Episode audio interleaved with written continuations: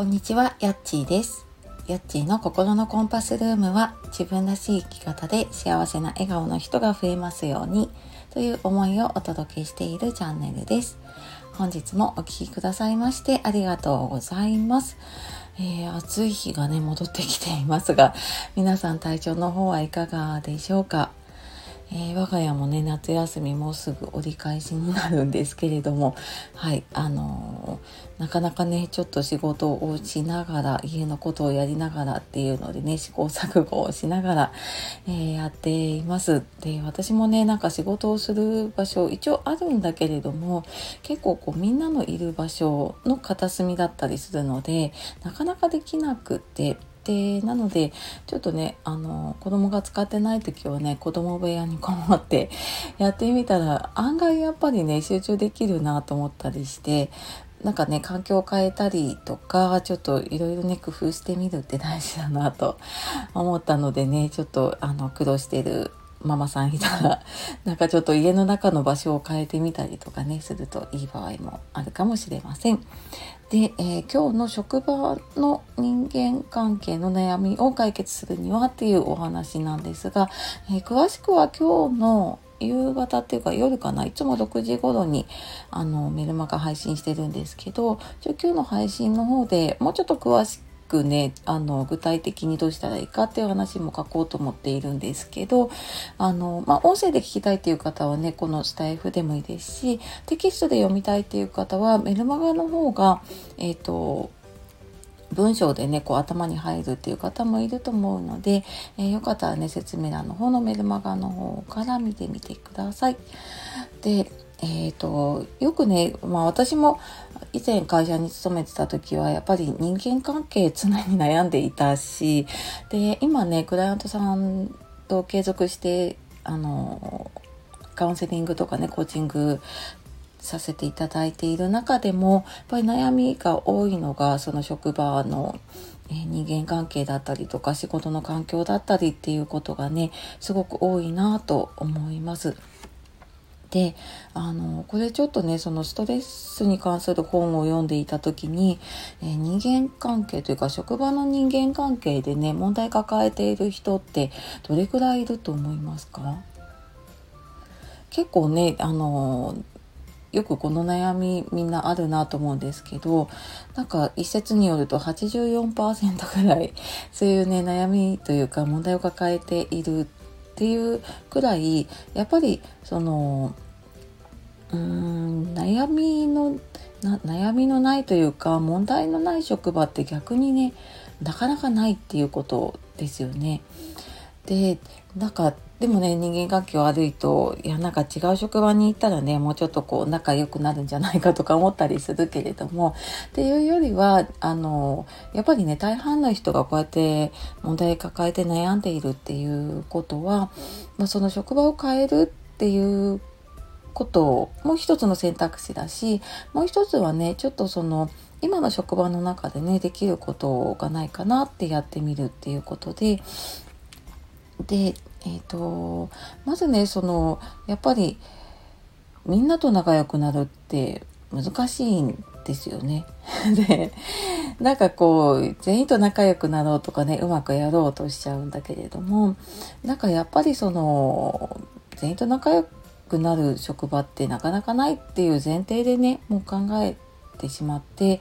でその職場の人と仲良くなろうっていうよりは職場ってやっぱりね仕事をしなければいけない環境なのでねあの仕事を進めるための最低限のコミュニケーションをとるっていうふうに考えた方がうまくいくこともありますね。であの仲良くなろうってしちゃうとなんか余計な気を使っちゃうことってありませんかねこうなんか仲良さそうにねしてるように見えることってありますよね他の人が楽しそうに話したりとかするとねでも実はその人たちに聞くとそこの中は中でいろいろ気を使っていたりとかっていうこともねあったりしますよね。でなんかそんな風になんか仲良くなろうっていうことに気を使うよりはもうあの仕事は仕事職場は職場っていう風に割り切ってもうそこでね最低限コミュニケーションを取ろう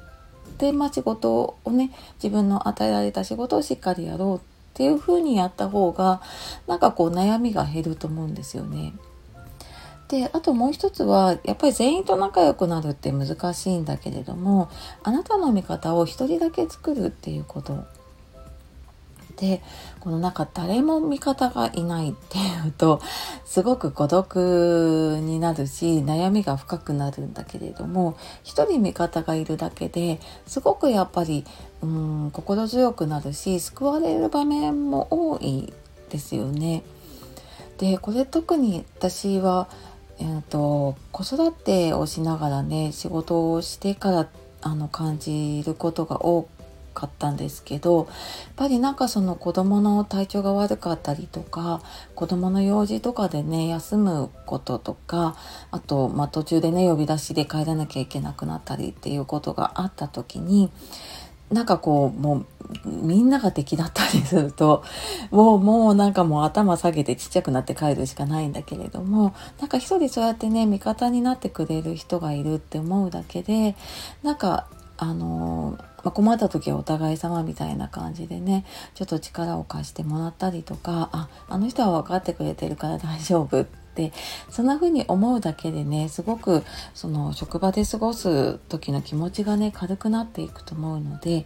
そんな風にうんと、ちょっとね職場での過ごし方だったりとかね、えー、その仲良くなるとかこう全員とうまくやらなきゃっていうよりはね本当あの味方は一人でいいしうん、まあ、仕事のためのね最低限のコミュニケーション取れればいいしっていう風にね考えていくと、うん、少しね気楽に過ごせるようになるかなっていう風に思います。でまあなんか私もねやっぱりその悩み続けた時ってすごいもうなんか毎日朝起きて会社に行くのがもう地獄の日々だったことが 続いていたんだよね。ででもなんか後からね気づいたのはやっぱりいくら悩んでもその人間関係って変わらないし相手を変えることもできないっていうことに気づいてからあじゃあなんかこんな風に考えてみたらいいかなってってするだけですごく楽に過ごせるようになったんですね。でまあ逆になんかもっと早くこうねあの そういう風にすればよかったって思ったりしてねいました。えー、まあこれからね多分今週来週夏休み入る方多いと思うんですけどなんか休みの日にね私もなんかもう仕事のこと悶々と考えてて休みなのにもうこう仕事のことで頭がねこういっぱいになってたっていうことがあったのでまあちょっとでもねその仕事のこと頭から話すようにするためにもねあのそんな風にちょっとうん見方を変えてみるといいかなと思って、えー、今日はね職場の人間関係をね解決するための話をしてきました、えー、最後までお聴きくださいましてありがとうございました。では素敵な一日をお過ごしください。さようなら。またね